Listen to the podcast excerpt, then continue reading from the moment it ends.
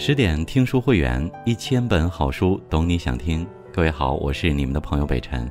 今天和大家分享的文章题目是《非诚勿扰》十一年了，孟非还是孟非，乐嘉已不是乐嘉。欢迎你的收听。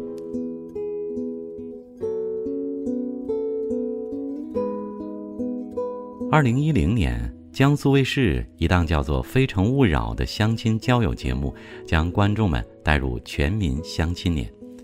女嘉宾马诺一句“宁愿坐在宝马车里哭，也不坐在自行车上笑”，成为刷屏几年的热点话题。孟非、乐嘉这对光头搭档，随着节目的爆火，从名不见经传到逐渐走红。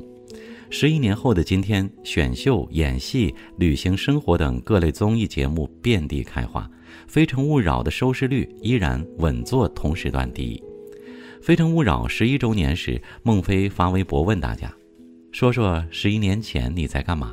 评论区里除了对孟非个人的喜爱，也有粉丝们对节目的真情流露。当年看《非诚勿扰》还不懂感情和婚姻，但听多了孟爷爷的点评，逐渐明白了自己想要什么样的幸福。二零一零年底，《非诚勿扰》开播，仅用了不到十集，收视率就超过百分之三。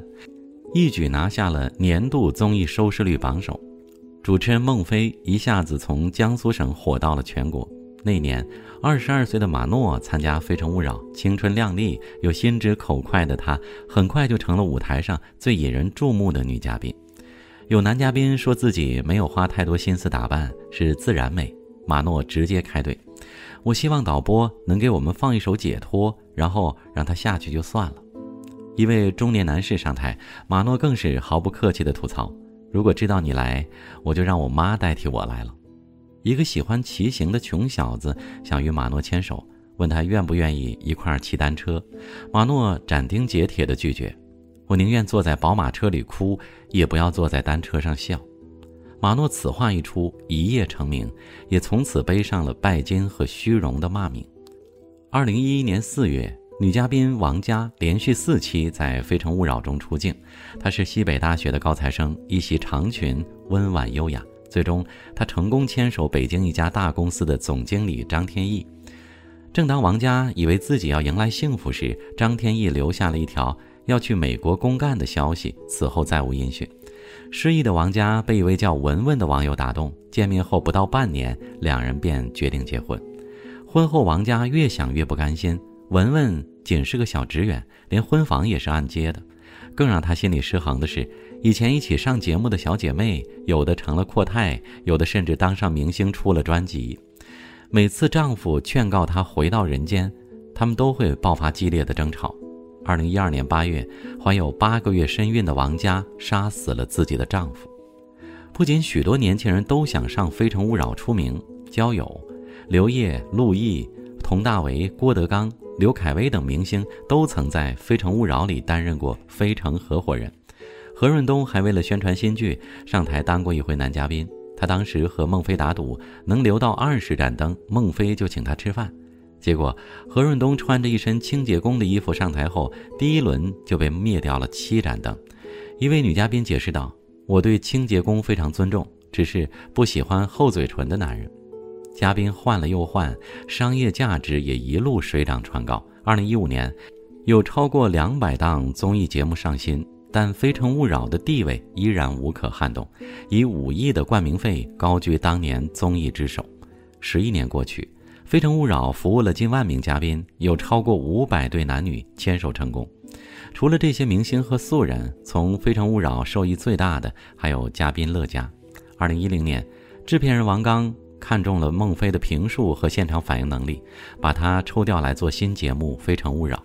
节目还需要一个电视新面孔来当嘉宾，定位是心理专家。王刚经人介绍找到了乐嘉。节目没录制几期，乐嘉找到制片人要求改节目流程，他需要随时插话点评嘉宾的言行。我是皇帝的新衣里那个小孩，最大的功效就是讲真话。没想到改版后节目效果出奇的好，孟非睿智幽默，乐嘉则是犀利辛辣，但又能切中要害，再配上黄涵的优雅，《非诚勿扰》很快打出了独特的风格。孟非和乐嘉这对搭档还被观众亲切称为“光头组合”。有一期，乐嘉和一位女嘉宾起了争执。女嘉宾许亚丽有个偏瘫的哥哥，父母又没什么劳动能力，全家上下靠许亚丽养着。乐嘉毫不客气地吐槽：“没有哥哥的拖累的话，你可能会变得更加自由。”结果这话激怒了女孩，她和乐嘉吵了起来。我觉得你太不善良了，场面一度失控。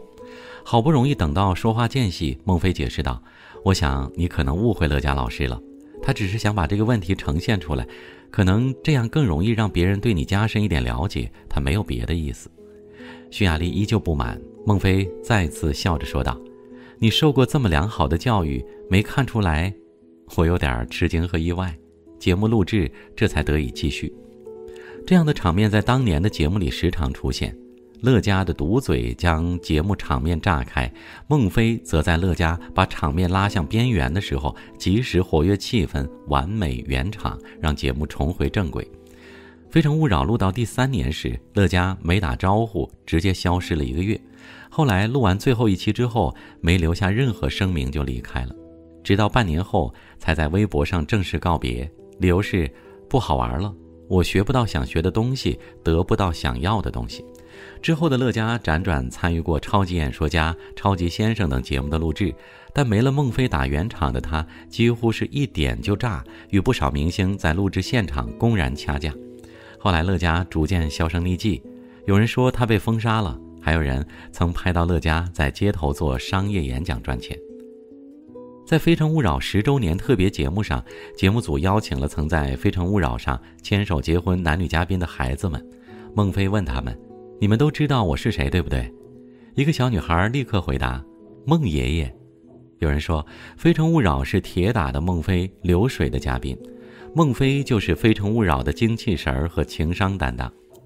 主持人胡紫薇说。等着看孟非如何收拾局面，如何圆场，曾是他看《非诚》最大的乐趣。一次，一位女嘉宾反复强调自己家族智商优越、基因拔群，他会委婉地提醒说：“如果我是一个男嘉宾，提示对方考虑听话者的感受。”孟非希望节目有明确的导向，善意、平等、尊重是他最在意的。面对一些嘉宾的言论，他常常忍不住就飙了。有次节目来了一位男嘉宾，表示自己不接受单亲妈妈，觉得他们道德败坏，不原汁原味儿。孟非出离愤怒，在男嘉宾还未说完的情况下，直接让对方离场。这个舞台上什么时候离开，我说了算。还有一次，一位女嘉宾要求男生每天给她洗脚，这样的矫情一秒钟把孟非惹火了。这不是撒娇，是作死。于是任由他整场节目举断手，孟非也没再给他发言机会。下场之后，还让制片人警告他，如果下次再不礼貌，就不必出现在这里了。这样接地气的价值观和临场反应能力，与孟非此前做出境记者的职业经历分不开。在《非诚勿扰》之前，孟非在南京零距离当主持人，一当就是九年。在那九年间，为了能在每天直播的一小时里，对老百姓最关心的时事新闻做出最能反映大众内心的解读，成为一名合格的城市平民代言人，孟非每天早晨都会看八九份报纸，并且在六点五十分之前写完一篇千字评论，三千多个日日夜夜，不曾有一日间断。有一次，他在节目中收到了一个小伙子的紧急来电，电话中的小伙子心急如焚。说与他一起从外地来南京打拼的女朋友和他闹了分手，此刻音讯全无，他走投无路，只得求助南京零距离。孟非仍然记得自己当时在节目中给出的答复：两人一起来异地打拼，互相照应扶持，很不容易。不管出了什么事儿，再给他一个机会见一面，不好吗？那天下班以后，孟非收到了许多通讯员拿着 DV 拍摄到的画面。南京街头上，这位小伙子与姑娘再度见面，而旁边围满了鼓掌欢呼的老大妈们。也许从那时候开始，上天就发现了孟非的另一项隐藏天赋——为姻缘牵线搭桥。江苏台前台长周丽曾说：“《非诚勿扰》的底色是民生新闻人孟非的出身决定的，《非诚勿扰》没有稿子。”只有一条主线，孟非不是报道新闻的人，他是讲新鲜事儿的，对现场的反应很快，许多事情在现场爆发出来，他就当新闻来处理。在《非诚勿扰》，民生新闻人孟非依然是一个有血有肉的主持人，总能一针见血地指出问题的本质。二零一九年，他接下代际相亲节目《新相亲大会》，这档节目是子女带父母一起相亲的节目，比起男女双方在场的《非常》，增加了代际沟通的新相亲大会更见冲突与矛盾。孟非将自己置于一个观察者的角色。观望嘉宾的欲望和经历、情感及需求，也看看中国父母们与时俱进的婚恋观念。有时候，他也选择放一放，很多到了嘴边的话又收了回去。一次，有位母亲强调自家孩子得找个能伺候她的对象，那你干嘛不上保姆市场？你家孩子是宝贝，别人家的也是宝贝啊，干嘛就得上你家做保姆啊？录制结束，到了后台，他才把这句吐槽说了出来。《非诚勿扰》十一年来收视长青，离不开孟非的观众缘。他在台上的角色独一无二，时而正气凛然，时而又能调节气氛，就像一个大厨，有他在，味道就有保障。很多观众都有一个共同的感受：没有孟非的相亲节目，总觉得少了些什么。大家都说，《非诚勿扰》的“非”是孟非的“非”。黄磊在《非诚勿扰》做嘉宾主持期间，常常被孟非的状态感动。说他看到孟非平男平女的样子，想到木心书里的一句“草莽气中带着书卷气”，这却是对孟非中肯的评价。即使是红遍全国之后，他总是强调自己出身社会底层，在节目上如此，在生活中也是如此。一九七一年，孟非出生于重庆，十二岁时随父母定居南京。孟非从小喜欢阅读，擅长写文章，语文老师说他是难得的人才。然而到一九九零年高考时，孟非却因为极度偏科落榜了。他的语文成绩仅次于江苏省文科状元，可数理化三科的总成绩却不足一百分。为了寻找出路，孟非和一帮同学去了深圳，奔走了一个多月，也只谋到了一份临时搬运工的差事。后来又陆续做了送水员和保安。当时孟非的父亲是江苏电视台的中层干部，按理说给儿子找一份工作应该没太大问题，偏偏爸爸是个不愿意开口求人的人，没给孟非帮忙。在七十岁大寿的饭桌上，孟非父亲回忆起这段往事，表达了对儿子的愧疚，但孟非对此早已释怀，并且从那以后有了一个重要的人生原则：永远不要对别人的帮助有太高期许，凡事靠自己。后来，孟非应聘上了江苏广电下属的一个印刷厂当印刷工，干的自然是体力活。也是这段日子，让孟非清楚地感受到了自己在社会中属于哪个阶层。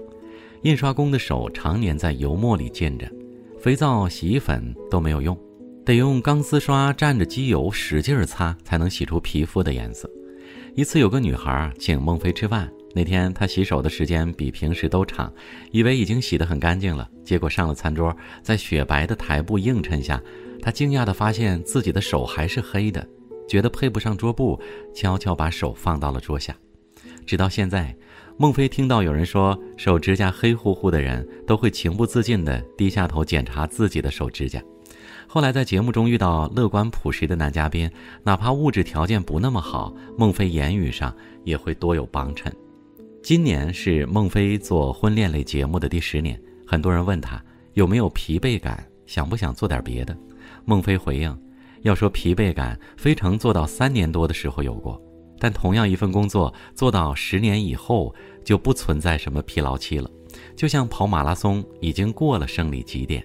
其实孟非不是没有过别的机会。二零一四年，冯小刚任春晚总导演，他给孟非打过电话，问他能不能来趟北京，想听听他的看法。孟非婉拒，说自己是台里的员工，要听从台里派遣。如果问个人，我个人什么事儿都不想干，最后还是没去。此后，孟非连续三年拒绝了春晚的邀约，也拒绝过央视抛来的橄榄枝。回想起这件事儿，孟非依然清醒地坚持自己的选择。第一，我没有兴趣；第二，那个舞台不适合我，那样的说话不是我能说得了的，那种高亢嘹亮那样的说不出来。我只适合这样的有交流的。这些年，孟非似乎与相亲节目绑定了似的，从《非诚勿扰》到《新相亲大会》，再到《我们恋爱吧》，他在不同类型的相亲节目中穿行。他说：“即便婚恋情感探讨可能撞题，但舞台上人来人往，每个人的反馈都不同。工作之外，孟非将工作与生活分得很开。他下了班便不再接工作的电话，一旦回了家，就没有什么能在非工作时间把他给薅出来。他依旧去菜场买菜，住普通小区，平时喜欢摄影旅游，最喜欢的偶像剧是《流星花园》。他与在印刷厂结识的工友们三十余年的情谊保持至今，每月聚会，轮流请客。他把开小面馆看作自己人生后半段的一个重要目标。孟非的朋友沈浩波说：“他对小面的热情有一段时间几乎高于一切，你感觉就是每卖出一碗小面，比主持了一期《非诚勿扰》还要兴奋。”孟非始终觉得自己是个普通人，很多媒体采访过我，采访过之后，他们都感到很失望。《非诚勿扰》编导蓝薇眼中的孟非是个永远不会老的热血青年，他依然会为了嘉宾不合时宜的发言而气愤。一次新相亲时代的录制现场，男嘉宾拒绝了一位专程为他而来的女嘉宾，而后又找补了一句：“我们下去可以先从朋友做起。”在台上，孟非不带缓冲，声色俱厉：“你当场把我拒绝没毛病，但你怎么拒绝？”这几乎近似于一种羞辱式的拒绝，哪怕说你说我们做普通朋友吧，不会说话，你也找个台阶下。除了主持人的立场，这段发言有孟非自己的关怀与痛点吗？孟非没有否认，这就是一个到这个岁数的中年男人还保持着对生活没有泯灭的热情。孟非曾在节目中自嘲，网上有人给我留言说：“非诚勿扰怎么还在呀？这个节目。”去年《非诚勿扰》策划十周年特别节目上，黄涵、黄磊等历年嘉宾齐聚现场。那天的孟非难得的流露出感性的一面。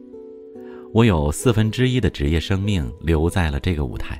我最大的感受是，其实我的样子没多大的变化，但我的女儿从开播时候的小学到现在已经大学毕业了。很多网友都说自己是看着《非诚勿扰》慢慢长大变老的，这让孟非心生感慨。这些话语让我知道了，我们的节目还有一个特别重要的意义，叫做陪伴。点个再看吧，感谢陪伴，孟爷爷辛苦了。更多美文，请继续关注十点读书，也欢迎把我们推荐给你的朋友和家人，一起在阅读里成为更好的自己。好，我是北辰，我们下次见。